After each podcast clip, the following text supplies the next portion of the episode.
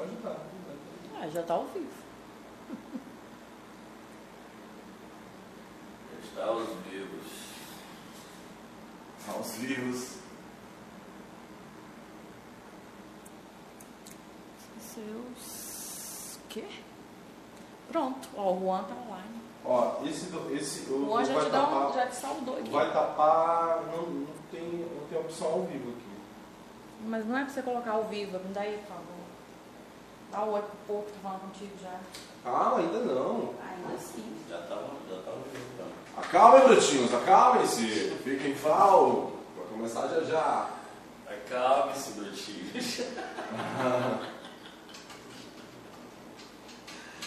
é, esse joelho de colega. Talvez tu viu alguma menção. Deus. O Juan já mandou bom dia aqui. Quem? O E aí, irmãozinho, beleza? Acalme-se, acalme-se. Estamos fazendo alguns testes. Eu tô berrando, mas eu quero saber como é que tá o áudio, tá? A dimensão tá certa? Tá assim, tá assim. Vou começar a gravar aqui no eixo agora.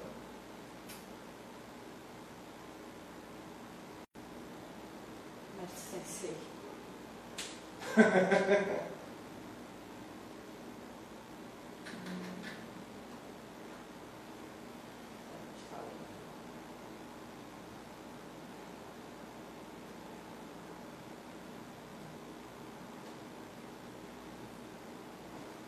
Pronto? Tudo certo? Como estamos por aí? Estou bonito? Claro que não, né?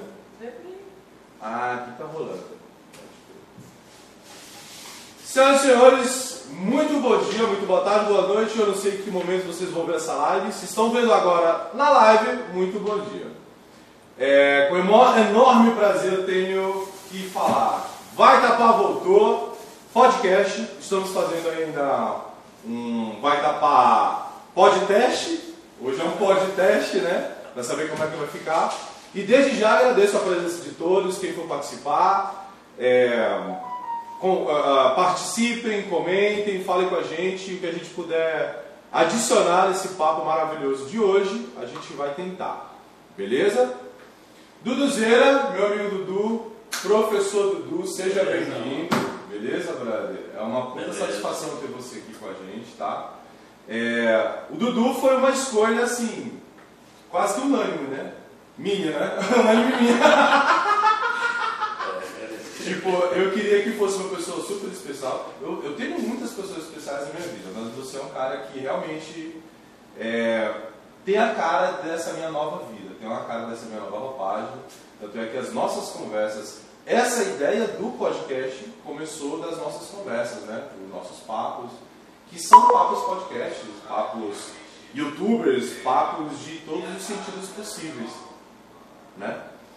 Então, antes da gente começar, é, eu queria explicar ou então dar um resumo do que, que era o Vai Tapar, o que, que aconteceu, o que, que se tornou, enfim. Nós tínhamos um canal no YouTube, né? Eu, eu Jordão e o Thiago, tá? Nós tínhamos esse canal e a gente resolveu criar uma ideia de que a gente pudesse mostrar as coisas de Marabá nostálgicas, né? A gente queria que as pessoas vissem como que eram as baladas antigas. Não que as atuais não, sejam boas, né? Não era, não era isso que a gente queria mostrar. Ah, antes era bom, hoje não era. Não. A gente queria conversar com as pessoas que tinham essa, essa, essa nostalgia, essa memória tão maravilhosa. Memórias boas, memórias ruins, o que importa é ter a memória, né? E a gente, nós fizemos o Vai Tapar, fizemos tudo, gravamos e agora com uma nova roupagem, com uma nova ideia, o Vai Tapar Podcast. Agora eu quero apresentar pessoas, tá? A ideia agora é, é- é mostrar para as pessoas de Marabá que pessoas boas existem em Marabá. Beleza? Desde já, mando um abraço também para o Jordão e para o Thiago Maia, que são os meus parceiros do Vai Tapar, que hoje não estão mais com a gente, mas sempre serão o coração do Vai Tapar, os caras que começaram comigo. Um puta abraço para vocês. Abraço para todo mundo que está assistindo a gente agora, que está entrando na live, viu? Beleza? Vamos para cima. Duduzeira, antes da gente começar, obrigado, Tainá, valeu. Eu queria um currículo, tá? Por quê? Ai. Dudu, você é professor, você é músico, músico intérprete, você é compositor, escritor, poeta, que mais? Power Ranger, Vingador, o que mais você é, velho? Conta pra gente. Cervejeiro. Cervejeiro, olha, uma das melhores cervejas. Na verdade, foi uma das, uma das. Um dos primeiros contatos que eu tive com cerveja artesanal foi com você, cara. Você me mostrando, fazendo, né? Pegando todo o processo, que não é um processo rápido, né? Deve o quê? O quê? Três meses, dois, três meses pra ficar. Do É, início. dependendo do estilo, varia mais ou menos uns uns 60 a 90 dias. Massa. Conta pra gente, Dudu, como é que é esse processo de cerveja, o que você viveu. Você vive, Pois né? é, é, já tem aqui, tem quatro anos que eu tenho tido a experiência junto com o Jonathan, que é parceiro, a gente já vem trabalhando em sociedade esse tempo, é um, um grande mestre, um grande conhecedor das, das, dos ingredientes, dos insumos, das alquimias, né, cervejeiras. E aí recebi o convite dele para a gente tentar encarar essa empreitada durante um tempo. Aí eu, a gente estava meio sem condições para mínima para poder fazer, que tinha que montar um mini laboratório em casa, né, ter o material e os equipamentos e tal. Mas aí os astros conspiraram que deu certo de eu me desfazer de umas coisas e ao mesmo tempo redirecionar essas transições para juntar com o Jonathan para a gente comprar os, os equipamentos e os insumos para a primeira abraçagem, né? E isso já, já tem quatro anos. E de lá para cá a gente já veio experimentando sempre receitas né, que a gente mesmo que discute, que pensa, que constrói, que elabora. Então a gente já trabalhou nesses quatro anos umas 15 variedades de estilo diferentes de 15? cerveja. E aí, estamos aí, né? É, com essa mudança da desvalorização da moeda recente, isso impactou um pouco a questão do preço dos. Mas a gente está tentando ver como é que consegue superar essa diversidade para continuar mantendo essa ideia, porque é é uma atividade extremamente é, saborosa, né? Mais que seja trabalhosa, mas é muito saborosa. O resultado O é resultado maravilhoso, é né? agradável. Sempre é bom compartilhar isso com os amigos, que consequentemente é, é parte da, da iniciativa da ideia. Né? Até porque a gente não vende numa perspectiva de, de, longa, de grande escala. Né? Então é uma pequena escala, é uma produção caseira mesmo. Então, tá ali mais para a gente aprender a fazer cerveja, passear pelo, por esse universo diverso né, que os estilos de cerveja proporcionam, os sabores, os aromas. Né? E socializar, né? E socializar também. é. E é muito bom. Esse é o tecido. E, e assim, cara, é, eu, não, eu não imaginava que a cerveja artesanal tivesse esse sabor tão diferenciado dessas das cervejas mais populares, né? Que nós somos mais acostumados. E foi uma surpresa. Uma surpresa, porque eu, eu, eu pegar uma cerveja e ter gosto de, de fruta, por exemplo, sem ter a fruta, sem ter nenhum tipo de aromatizante nem nada, isso é incrível, cara. Você, você, entender essa alquimia da, da, do- de todo o processo que, que, a, que a cevada, que tudo sofre, né, cara? O lúpulo. os, os fermentos, né, as leveduras. A fermentação, né, cara, é uma al- alquimia que eu acho incrível. Eu sou, eu sou É. tapado para isso e muitas outras coisas, né? É Mas, interessante como é, variedades de, de estilos, tanto de malte, quanto de lúpulos, quanto de fermentos, vão proporcionando também é, assim, resultados né, de, de variações que são muito interessantes. Né? Por exemplo, às vezes aspectos mais cítricos, às vezes aspectos mais frutados, às vezes aspectos mais defumados. E, e aí, né, às vezes, uma cerveja mais amarga, uma cerveja né, com mais dulçor. Mas é, é uma experiência interessante. a, a, a experiência, a experiência não só da cerveja, mas a experiência social, ela, ela acaba é, levando a outras experiências. Por que, que eu estou falando isso? Às vezes a gente se reúne para degustar uma cerveja que você fez, e aí dessa degustação a gente já pega um violão, faz uma música, e dessa música a gente já bebe mais cerveja, e você recita um poema, um poema, perdão, e, e uma coisa vai levando a outra, Mas o Rio já amanheceu. É, De uma, de uma... essas manifestações sempre nos fazem perder muita noção do tempo, né? Momentos prazerosos passam assim, piscar dos olhos, né? Exatamente. A gente não mensura muito o tempo quando as coisas estão agradáveis. né? Maravilha, maravilha. Dudu, música, cara, é, uma, é, uma, é um assunto que eu adoro assunto nosso. contigo. É um assunto nosso. eu amo falar de música contigo, cara, porque a gente interpreta, a gente entende, a gente lê e cria. E é uma sintonia muito fora, cara. Você É. tem uma sintonia comigo muito incrível. Uma musical. conexão maravilhosa, assim, né? Como, o que que, a, o que que a música na tua vida, como que começou, Dudu, e o que que ela transformou? Cara, música, essa coisa de música na minha vida eu acho que vem de berço, sabe? Porque eu venho de uma, uma origem familiar que já permitia acesso a muita coisa boa desde a infância, né? Lembro que o meu avô paterno, o seu Manuel Alaí, tinha uma sanfoninha Hering de oito baixos, a gente criança ficava brincando na calçada no de casa ali, as crianças, e ele tocando com a perninha cruzada, tocando a sanfoninha e a gente que convivendo já ali naquela dinâmica da, da naturalização ali, daquela relação. Né? E, e sempre ouvindo música boa em casa? Né, O repertório né? de dentro de casa assim, muito amplo, muito vasto, muito, muito diverso. Então foram referências muito marcantes para ampliar esses horizontes. Né? Por mais que a gente tenha tido aquela fase da adolescência que a gente, a gente se fecha, né? porque essas instabilidades né, da, do próximo desenvolvimento, do próprio desenvolvimento da gente, às vezes nos, nos coloca em determinadas bolhas, né? e depois nós precisamos rompê-las. Né? Então, na adolescência, eu fiquei muito preso naquela ideia do rock pesado, do punk, do hardcore, né, do metal e tal. Então, meio que desprezava bastante esse universo. Mas, por mais que eu tivesse me, me permitido é, me posicionar dessa forma na época, eu já trazia um acúmulo, uma carga né, na, na infância, que seria muito mais substancial para me transformar na pessoa que eu sou hoje na relação com a música. Né? Uma perspectiva de ampliar os horizontes, de, de pesquisar né, e, e procurar conhecer variedades, diversidades, outros estilos e estar tá sempre passeando né, pelo, pelo não trivial, né, pelo, não só pelo que está na moda e, e não só pelo que está dentro dos pacotes né, da, da indústria cultural. Né?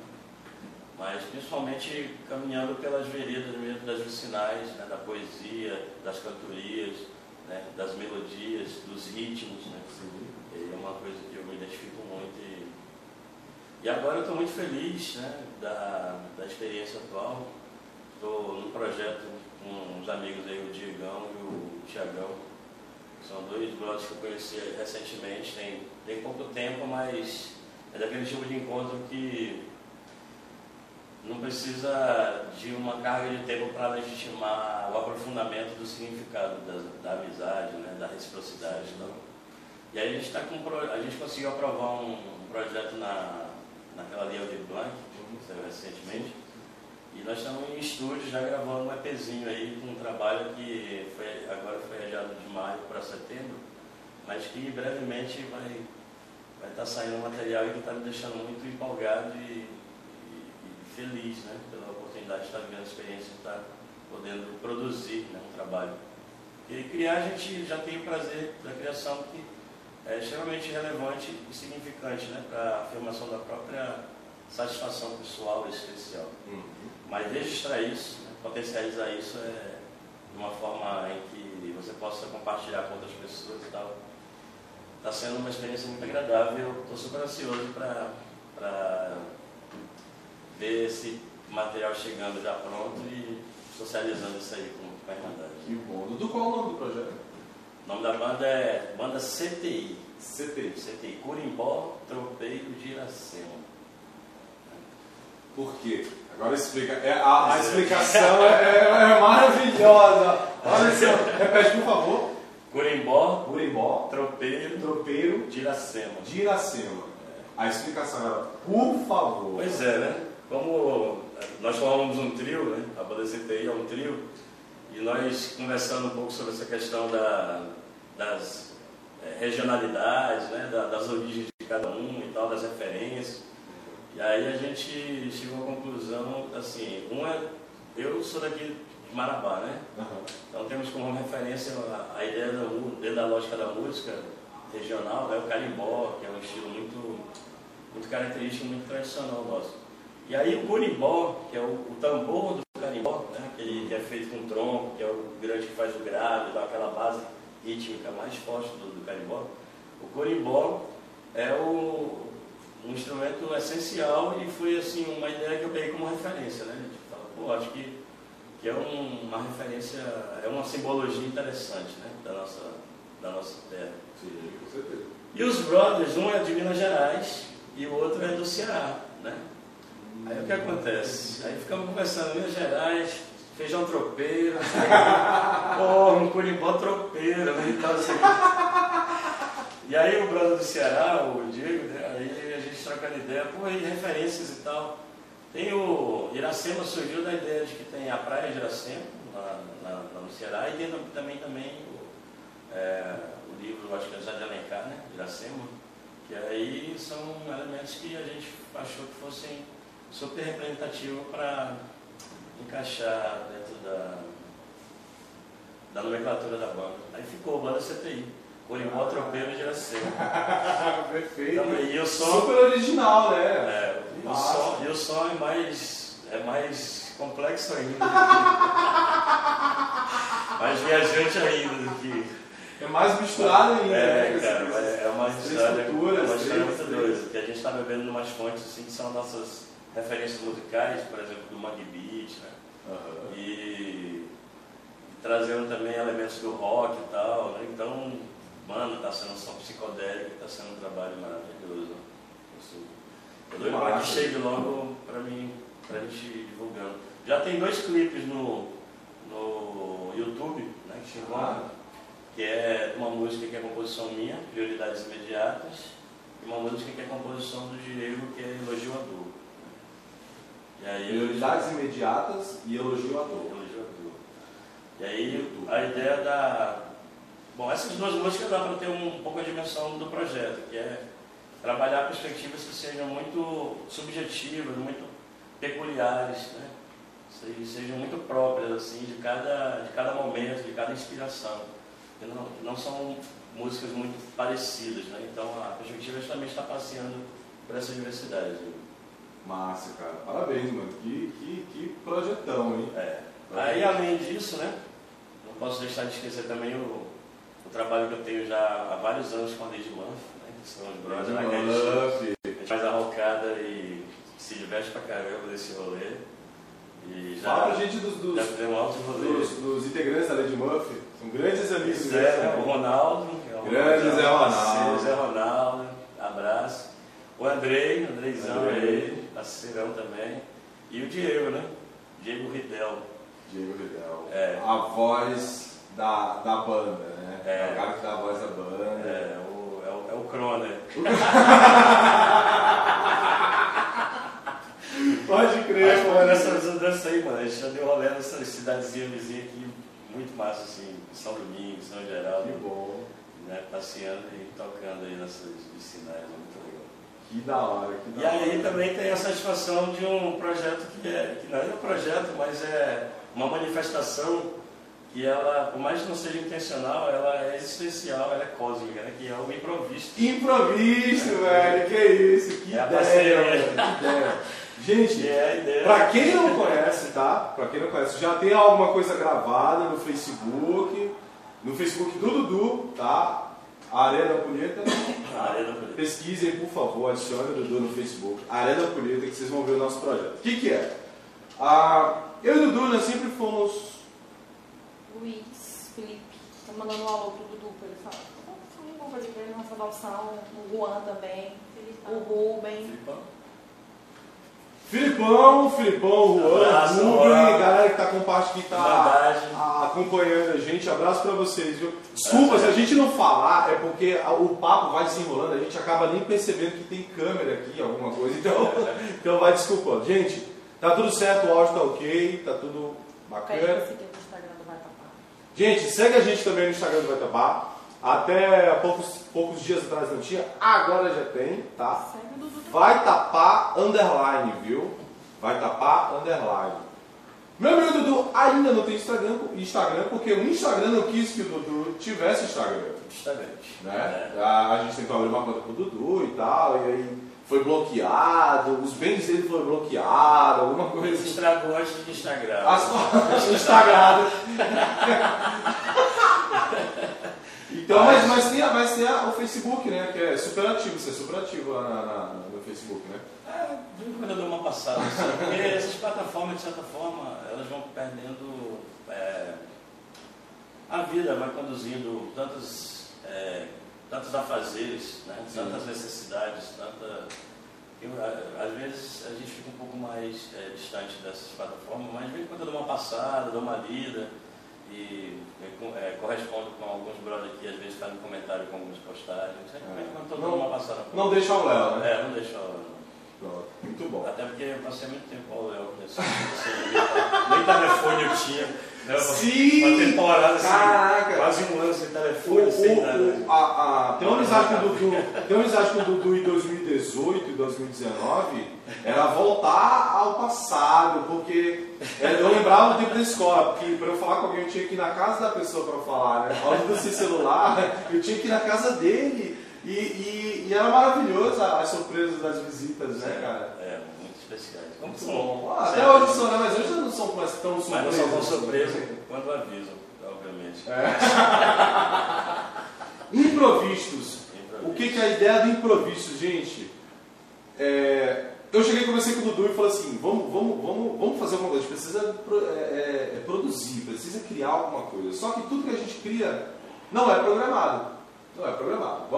Às vezes eu estou tocando violão, e aí o Dudu tem um insight e, começa a cantar, começa a improvisar, e aí sai. É. O improviso é um improviso de imprevisto. Né? Então, a partir daí, a gente grava algumas coisas, faz alguns improvistos, salva lá na, na- no Face- no Facebook. É, e aí compartilha e socializa, né? É bacana, né? A gente, a gente tem essa liberdade de poder, além de ser uma, uma coisa improvisada no sentido da ideia, da mensagem, uma coisa improvisada no sentido da musicalidade também, né? Porque você traz essa expressão né, da sua musicalidade né, impre- nessa imprevisibilidade criativa e eu trago entro com a ideia da, das lezeiras, das mensagens aí. Só sei que a gente se diverte pra caramba, né? Eu acho que E como o sentido é isso, né? mais relevante é isso. Né? Muito bom, cara, muito bom, velho. Sempre é bom conversar com você. E mais uma vez eu tenho que frisar o tanto que é prazeroso pra mim ter a sua amizade, ter você como um grandíssimo irmão que eu tenho. Se bem, E você tá participando disso comigo. Eu precisava de um louco pra se estar. bem que isso aqui agora, essa parada de formalizar conversa. Não é, cara? Eu fico assim, eu fico, não O me é eu posso encostar aqui, assim. não sei o quê. De então- vez quando eu jogando aquele baralhinho assim, como em outras elucubrações assim, né? Às vezes a gente fica, meu Deus, eu, eu, eu, eu devo ou não devo falar? Fala ou não fala?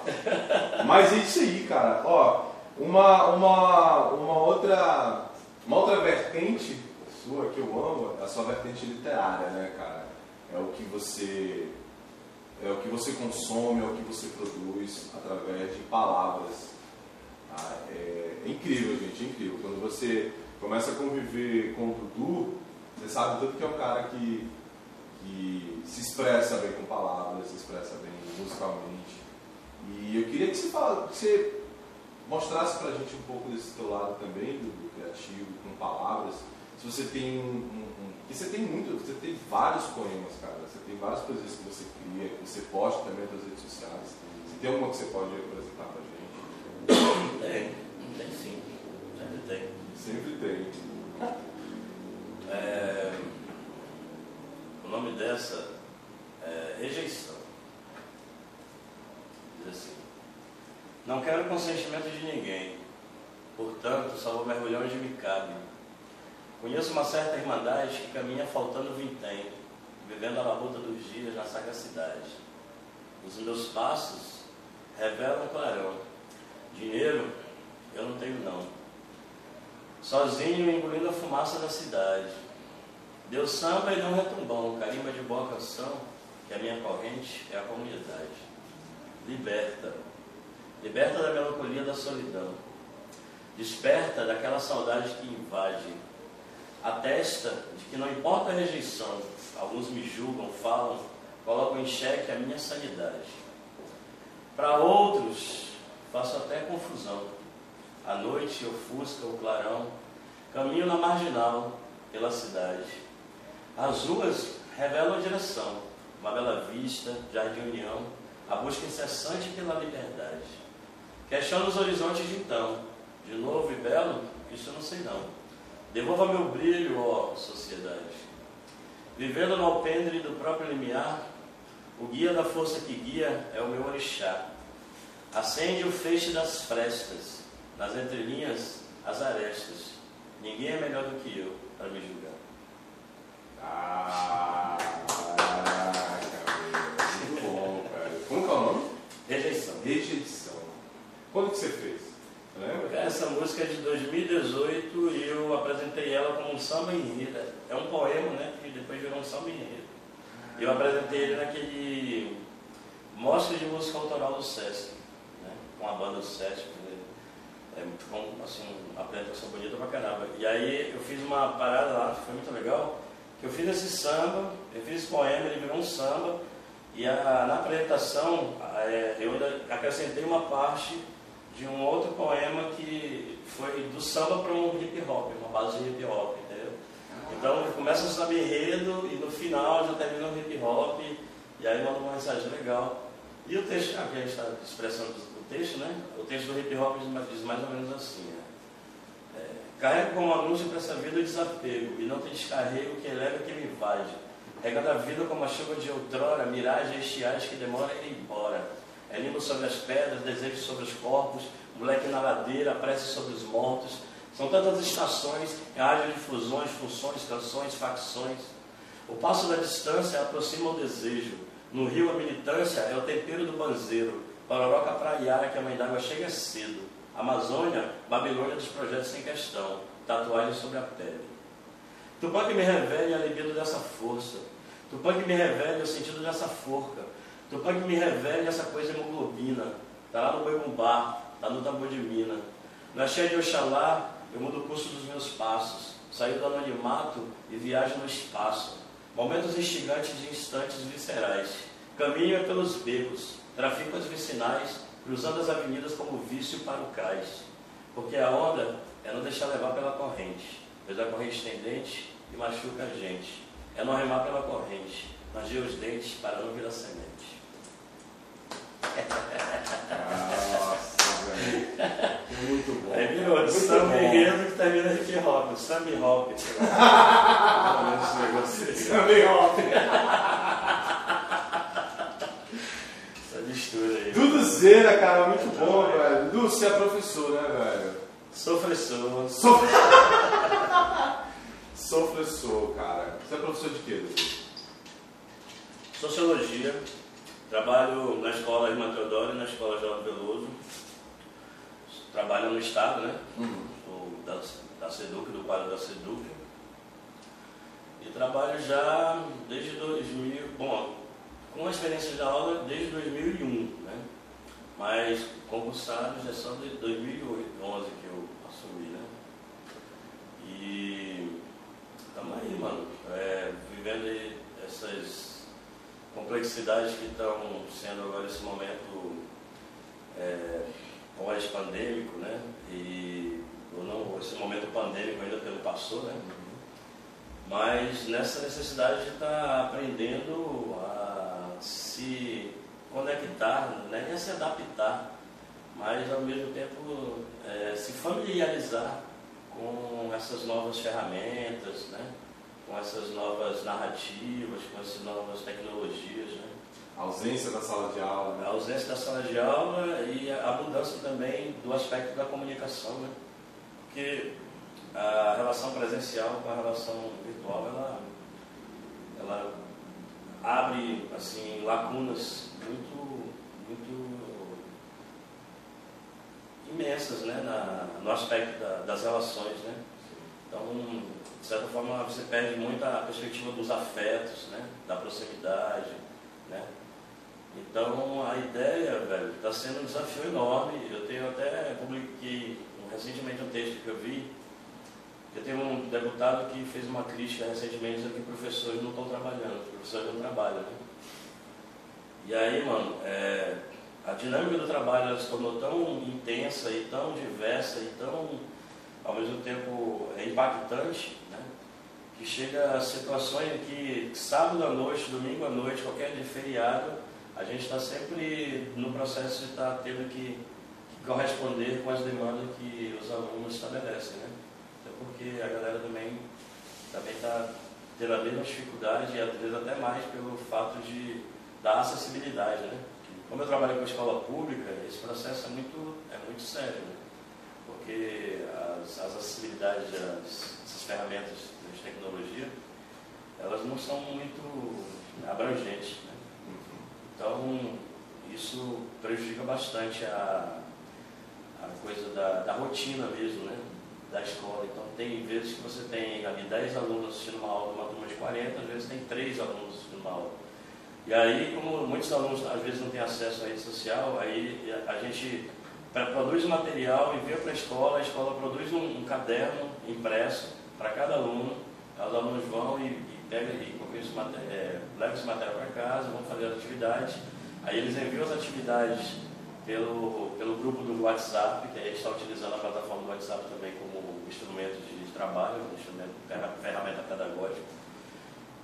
E aí também tem outras ferramentas das plataformas do Google, como o Google Sala de Aula, o Google Meet. E aí, mano, é assim, é um processo que está sendo um desafio enorme. Né? É uma, assim, a gente não, não, foi, não tem formação para trabalhar com essas tecnologias. Então, assim, está levando muita porrada. Né? E, infelizmente, a vida tem que continuar. Né? Enquanto a vida há possibilidades, há perspectivas. Né? Então aí tocando barco né, da melhor forma possível, é, tentando né, resistir e ressignificar e ao mesmo tempo produzir sentido na vida, né, dentro dessa relação pedagógica, porque o ato de dar aula é uma experiência muito agradável, né? Só que agora não se resume, quer dizer, não era só isso. Mas agora se tornou muito mais complexo. E aí tem um elemento ainda muito mais, eu acho, desafiador, que é o professor ele foi colocado dentro de casa, então ele vai ter que ter em casa um computador, tá? ele vai ter que ter internet. Só que o salário dele está congelado né? já tem uns dois anos. Né?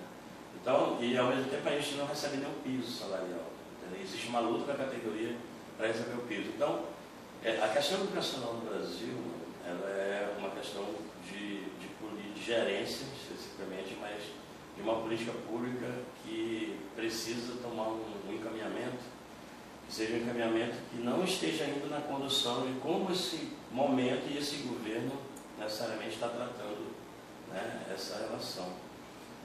E é um desafio, né, trabalhar com sociologia, então, né, nos torna ainda mais é, exigentes a, de tentar compreender essas transformações que são aspectos da sociedade. Né? É tanto que a própria pandemia tem uma certa corrente da filosofia que trata essa discussão não como pandemia, mas como sindemia, né? que aí já traz um, um, elemento que não é só um elemento natural da, do vírus, né? como se ele fosse um elemento natural ali, mas o elemento de que o vírus ele também é um agente político, ele também é um agente biológico então, de que as resoluções para essa situação da pandemia ela não se daria necessariamente somente pelo aspecto da vacinação, ou seja, a resolução não é biológica, não é a medicina que vai resolver isso, mas é a mudança na própria natureza de como as sociedades se organizaram e se estruturaram, né? com seus bolsões de pobreza, com suas favelas, com a sua imensa desigualdade social, que vai gerando ambientes né, que são extremamente propícios a manifestações né, dessas, desses micro-organismos e tal. Né? A questão do lixo, né, de como a gente né, não trata o lixo, ou destrata o lixo. Então, são muitos fatores. Então, é pensar que temos muito desafio aí, né, para ir trilhando nessa, nessa rota. E vamos, vamos com gás, com a mesma, mesma satisfação que a música proporciona, a poesia, é a mesma satisfação da, da relação pedagógica, né? da relação professor e tal. E eu tento sempre carregar isso na perspectiva de que, que me produza sentido para a minha existência e me faça ficar bem, né? E não adoecer, como a gente está vendo muitos professores adoecendo atualmente. Tu acha, Dudu, que é, é, um, é uma situação em que a gente possa voltar a um ponto onde paramos ou não? É uma questão de mudança mesmo, de consequência, e que a gente tem que é, é, se, aprender a se adaptar a, um, uma nova configuração de mundo, ou não? Vai chegar um ponto que vamos voltar, em que tudo isso vai passar, vamos voltar até aquela vida de antes, de algo de três anos atrás? Cara, eu vou parafrasear o meu amigo Claudio Silveira, né? que é um historiador, advogado, mora lá em Jacundá, grande amigo meu. A história não se repete. Primeira coisa. Então não tem como voltar no tempo. Então, os caminhos que a gente tem que construir são a partir daqui, que temos agora. Que nós podemos é utilizar os elementos históricos, os fatos, né, os fenômenos, para a gente possivelmente ir tentando construir caminhos que sejam caminhos mais fortuitos, né? caminhos mais é, positivos, caminhos mais justos? Caminhos mais, é, de certa forma, é, que tenham uma atuação maior né? da, da, participação popular, né? porque bom, o cenário ele não é nada favorável e, e é, é desafiador. Né? Extremamente. Extremamente. Mas pensar na, na ideia de que o que, é que a gente pode produzir a partir disso, temos hoje, né? Porque alguns países que estão tomando medidas é, rigorosas de isolamento social já estão apresentando diminuição das suas margens, né? De impacto e tal. No caso do Brasil, como a gente sempre teve uma política da morte, né? a necropolítica, como muitos associam aí, né? a política de contaminar, né? a, da, que eles chamavam de, o presidente chamou de é, contaminação de rebanho, né? Sim. Olha o nome, rebanho. Né? Já, já dá para fazer uma analogia, rebanho e tal. Então, assim, essa lógica, dentro de uma perspectiva de, de pandemia, ela não funciona. Não funciona por quê? Porque o vírus, ele é um processo que está em desenvolvimento também, está em mutação. Então, vão surgindo outras cepas né? e vão surgindo outras é, circunstâncias que a, a, consequência desse tipo de, de, de, pensamento ela é catastrófica, como está sendo. Né? E aí a gente já passou de 400 mil mortes. Isso dos que são catalogados, né? Porque ainda existe uma margem que não é catalogada. Então é um cenário que ele é um cenário bastante é, desfavorável no sentido de que a, a, vacinação ela está acontecendo num ritmo muito lento, né? Então proporcionalmente até a gente chegar no nível que grande parcela da sociedade esteja vacinada, mas se não tratar esse processo também como um processo político, né? de mudança nas formas de relações sociais, de mudança nas formas de organização social, né? de mudança na questão do tratamento, do tratamento, não tratamento precoce, nada disso, mas do uhum. tratamento com o público. Né? A ideia de, de você poder fazer um auxílio emergencial decente, para que a pessoa possa realmente ficar reclusa sem precisar estar se expondo. Né? E dinheiro para isso tem. Né? Eu estava até assistindo uma palestra essa madrugada do. Palestra não, uma entrevista do do economista Ladislau Tobor, né? e ele trazendo algumas referências de como outros lugares, como esse processo se deu de forma muito mais é, eficiente e, e, os governos assumindo os seus papéis, né? de cuidar mesmo, de, de, de financiar, de, estabelecer o lockdown, né? de, proporcionar um, um auxílio emergencial que dê condições das pessoas. Né?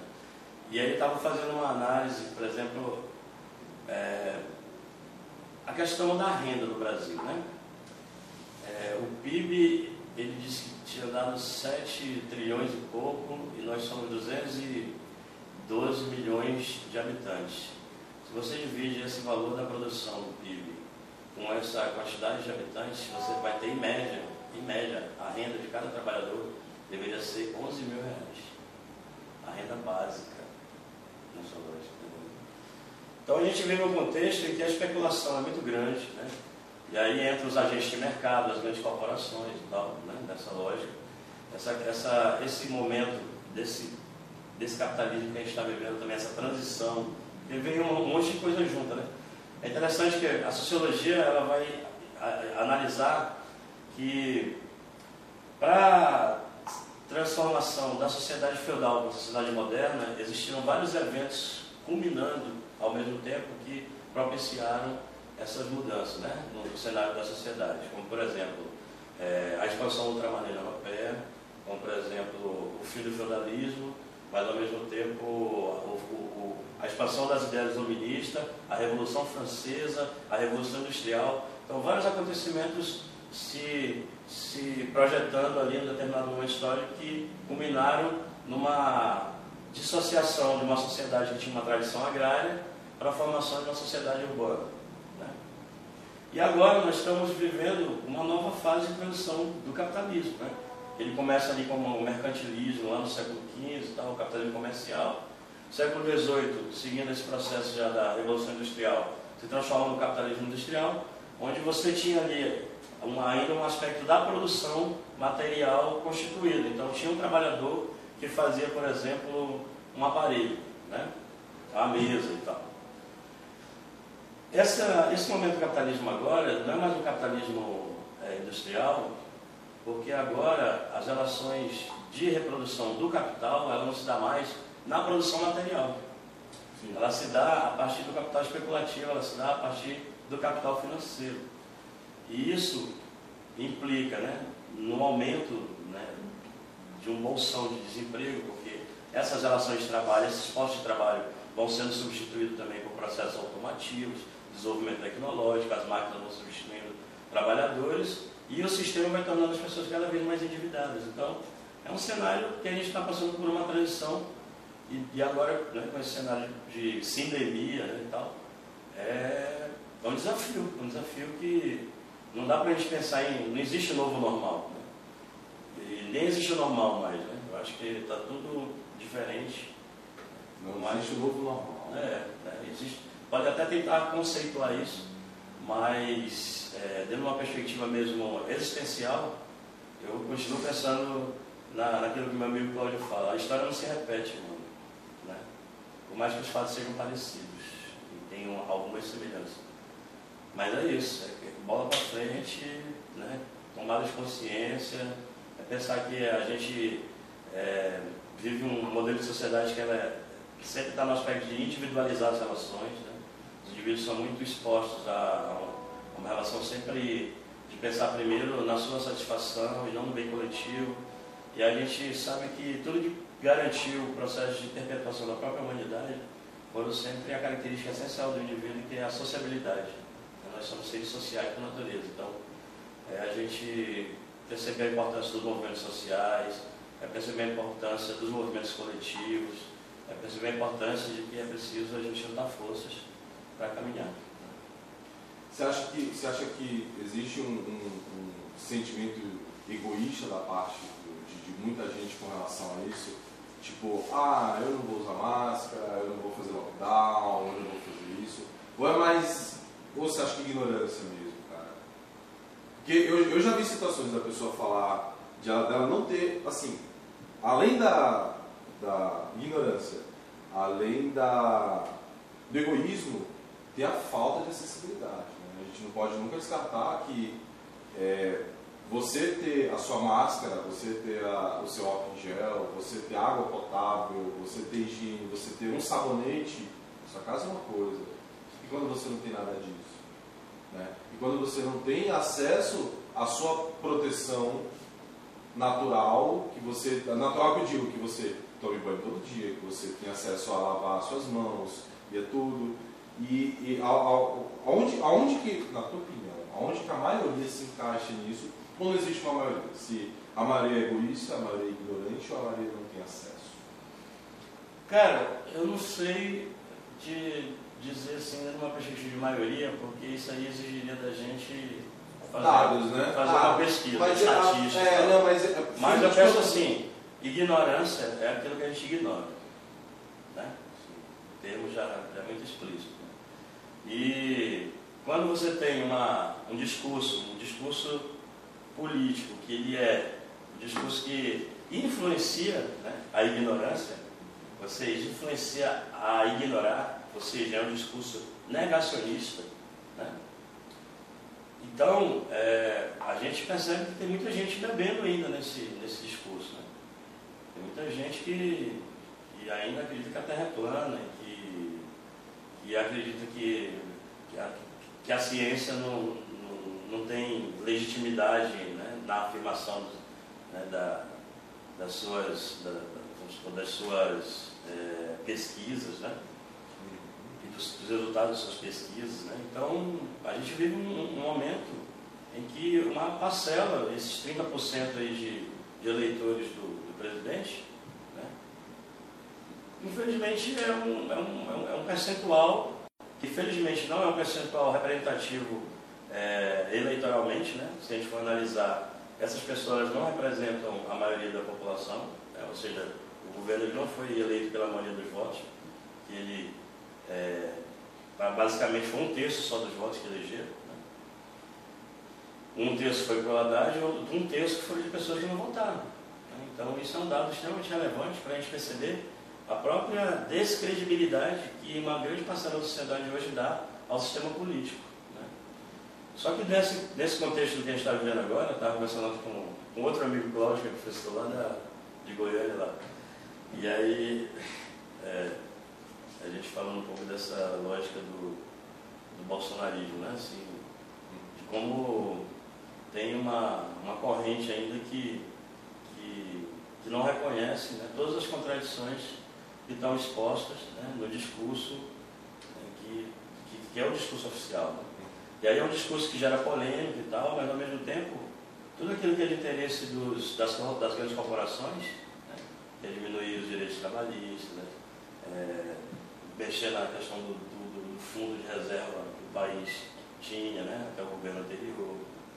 Então, é, tudo isso está passando assim, na surdina, né, ninguém, ninguém falar nada, os meios de comunicação oficial não dizem nada. E você fica vendo um monte de, absurdo, né, enchendo a mídia né, de um- uma discussão completamente superficial, sendo que aquilo que é essencial mesmo, que vai impactar diretamente as vidas, né, as relações de trabalho e tudo mais, a qualidade de vida, a desigualdade social, a diminuição da desigualdade social, vendo isso sendo, passando assim, né, a rodo e sem a mídia dar muita evidência né, no impacto que isso pode provocar para gerações futuras e já está provocando, né? Com todo esse aumento abusivo de tudo que a gente tem, do gás né, ao, ao arroz, né?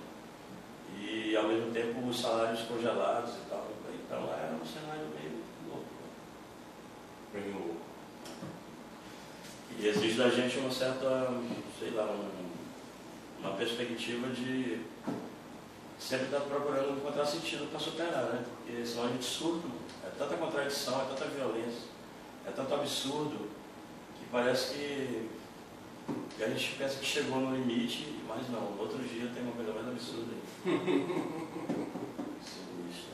Mas não somos só isso, né? Não, Não somos só de forma isso. alguma, de forma alguma, estamos longe de ser só isso. Nada melhor do que um improviso para a gente Oh, celebrar esse momento tão incrível. Pega, pega pra mim, por favor, violão. Nada melhor que a gente fa- tentar fazer alguma coisa aqui, né? Viduzeira. Vou tomar aqui minha, minha batizada aqui. Às vezes a gente consegue fazer alguma coisa aqui. Tá, o que acontece? A gente não ensaia, a gente não programa, a gente não faz nada. Sem saia, sem programa. A gente primeiro cria, vê o que, que sai. Em uma conversa com o violão no colo, a gente faz alguma coisa. Dudu, quantas músicas você já, você já compôs? Mano, cara, eu não sei especificar, mas não são muitas não. Algumas. Alguma te marcou mais? Deva- Devagarzinho a gente vai. Não, acho que assim, cara, é, a experiência da, da criação ela é fantástica, né? Porque você mergulha num- numa dimensão ali é, transcendental, né? Que produz satisfação de um jeito ou de outro ali, que no final das contas acho que não tem melhor não, sabe? Assim, não tem uma, uma melhor do que a outra não. Porque cada momento criativo é, é um momento muito singular da, da, da experiência. E eu acho que esse- essa singularidade ela precisa ser muito levada em consideração, sabe? Na, na sua relevância mesmo, na sua espontaneidade. E é isso. Mas tem, tem canções que eu gosto, assim, de cantar, eu tenho o hábito de estar cantando mais, e outras que eu às vezes até esqueço um pouco, tenho que estar voltando lá no- nos escritos, pra estar lembrando a letra que eu fiz, pô, caraca, escrevi essa coisa e não lembro, mano, como é que é isso? Obra literária, você tem alguma? Eu só leio algumas coisas, né? Mas escrito não. Tem um, tem um livro que eu comecei a escrever, mano, mas isso é muito velho. O nome do livro é Diário Dieta de um Obeso Mórbido. E aí eu comecei, escrevi, escrevi vários esboços e, e- e escrevi várias páginas, né? Relatando um pouco dessa experiência desse- de um período aí de transição. Mas isso meio que ficou obsoleto com o passar do tempo. Está guardado, mas há muito tempo não, não retorno a ele. Quem sabe um, uma hora dessas, né? Esse diário diante de um mesmo móvel do sai, né? Mas tem essa, tem essa viagem que tá, tá, tá, tá, tá rolando já há um tempo. Muito bom, Cruzeiro, muito bom. Gente, Eduardo, Dudu, mais conhecido como professor Dudu, meu convidado do primeiro podcast do Vai Tapar. Cara, só tenho que te agradecer, irmão. Maravilhoso todos esses poucos minutos que a gente passou junto. A gente sempre passa junto, né? É, E na verdade os, os muitos se tornam poucos, né? Porque a gente não veio passar. Pô, eu queria agradecer também e dizer que é uma satisfação inenarrável estar, estar participando, Confabulando com você, né? estar tendo a possibilidade de trocar essa ideia, mano. E, bom, sabe, é, é gratidão, é, é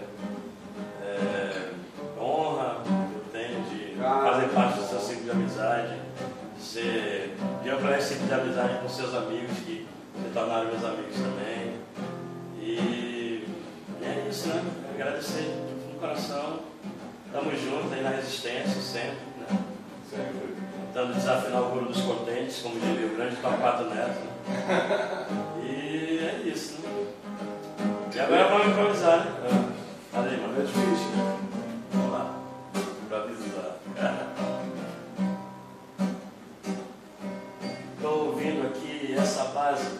violão, o Juliano trazendo toda a sua imensidão. O talento é o acorde que ele tem na mão. O pensamento viaja como trem, um avião. Simplesmente eu vou observando e sobrevivendo enquanto o tempo vai passando. Na resistência, a gente apresenta qual é a nossa essência para alimentar o alimento que é a experiência, para a gente poder conduzir a possibilidade de se divertir e viver milhões de anos sem para pensamentos que estão muito mais além. Enquanto o movimento traça todo o seu manifesto perpassa diante daqueles que querem falar, mas o sistema é opressor, ao mesmo tempo quer nos calar. Não nos calando, pelo contrário, vamos gritando e se organizando, porque diante dessa manifestação do poder, o que nos resta é simplesmente nos acolher e compartilhar toda a circunstância daquilo que virá como uma emancipação da galera que quer mudar a situação e assim ninguém espera não. Se, se você quiser mudar a sua vida, olhe para o lado e perceba que a partida é simplesmente o ponto alto da da ladeira que está na descida, não tem bandeira. Então o quadro até o Rick Mori também quer participar e fazer a outra dimensão, atravessar o portal, chegar numa outra realidade com outra configuração. Então, assim você lembrando e agradecendo, é podcast, vai sobrevivendo.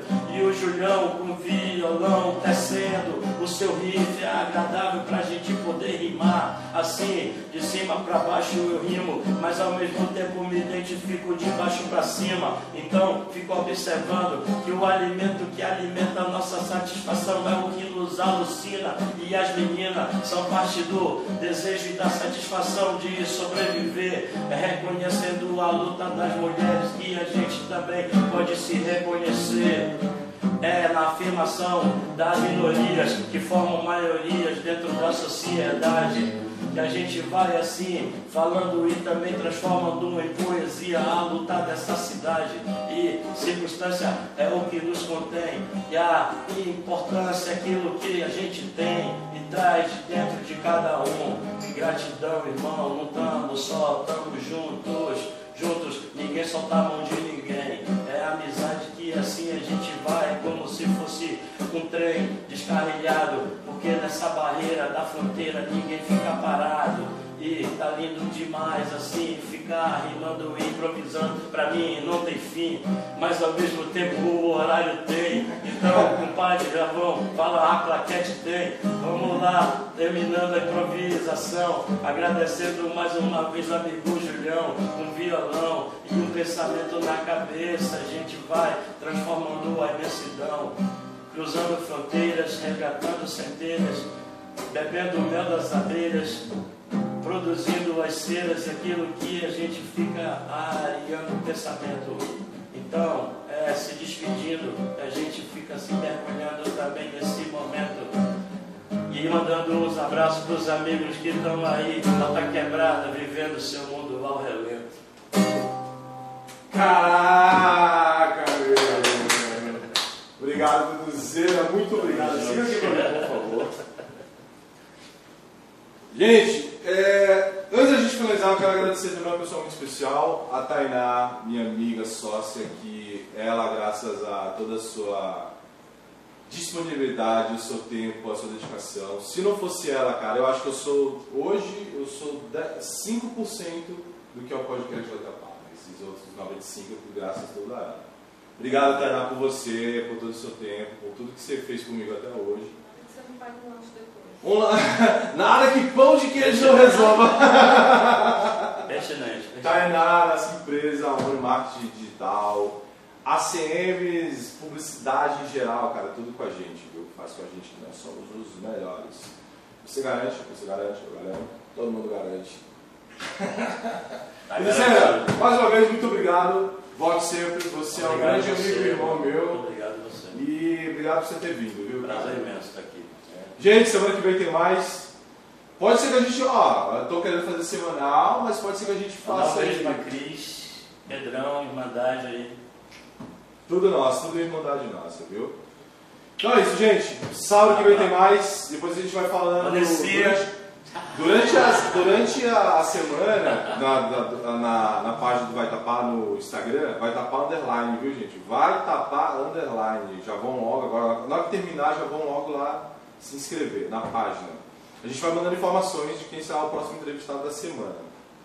Beleza? Nós já temos, mas eu prefiro soltar por lá. Beleza, galera? Valeu, obrigado, tchau. Beijo no coração. Boa tarde. Mua! Uma hora.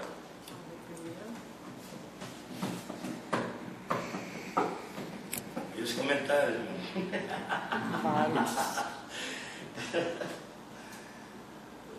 Ai, mano. Tinha quantas pessoas? Sei lá. A Quatro. gente ficou em 4, 7, não foi? Mais ou menos. Dez, foi?